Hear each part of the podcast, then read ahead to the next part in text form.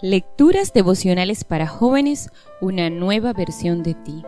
Cortesía del Departamento de Comunicaciones de la Iglesia Adventista del Séptimo Día de Gascue en la República Dominicana, en la voz de Linda Fajardo. Hoy, 4 de marzo. Los amigos no se compran. Proverbios 11:28 nos enseña, el que confía en sus riquezas fracasa, los justos, en cambio, reverdecen como ramas. Pascual, era un chico bastante corriente entre los estudiantes de secundaria. Es posible que tuviera uno o dos amigos. Su personalidad era bastante insípida y parecía un joven invisible en la escuela. Nadie le hacía caso. Sin embargo, un día se supo que su padre había ganado la lotería, recibiendo mucho dinero. En su familia todo era felicidad. Al poco tiempo, Pascual apareció con un coche deportivo último modelo, de pronto se vio rodeado de amigos y chicas guapas.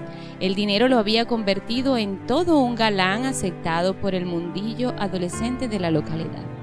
Ah, el dinero. No cabe duda de que tiene un poder misterioso. Ennoblece a un patán, vuelve decente a un bandido y torna deseable a un feo. Tal vez, por eso afirma el dicho, poderoso caballero es don dinero. Claro, en el fondo los chicos no apreciaban a Pascual, únicamente era el personaje del momento, a quien trataban de exprimir al máximo, para luego abandonarlo. Y así sucedió. En cuanto Pascual pasó de moda, pronto fue reemplazado por otros personajes. ¿Te suena familiar esta historia? Es posible que más de una vez hayas visto algo parecido en tu vida. Hoy por hoy es difícil encontrar una amistad genuina.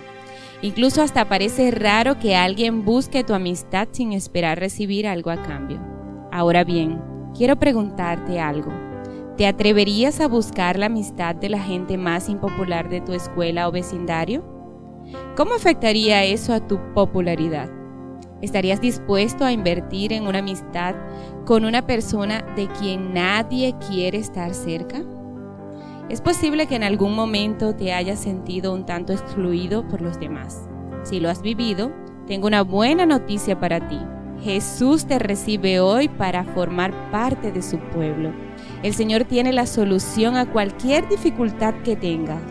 Entiende las preocupaciones de un joven que se siente un sapo en otro pozo. Debemos seguir el modelo de Cristo en su trato hacia los demás. No es correcto tener amigos por puro interés, es decir, tratando de ver de qué manera podemos exprimirlos. Tampoco vale excluir a los demás por prejuicios ridículos de la sociedad. Aquellos que el mundo excluye debieran tener un lugar dentro de la iglesia del Señor.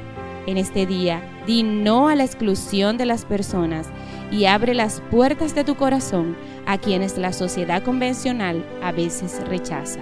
Que Dios te bendiga y tengas un lindo día.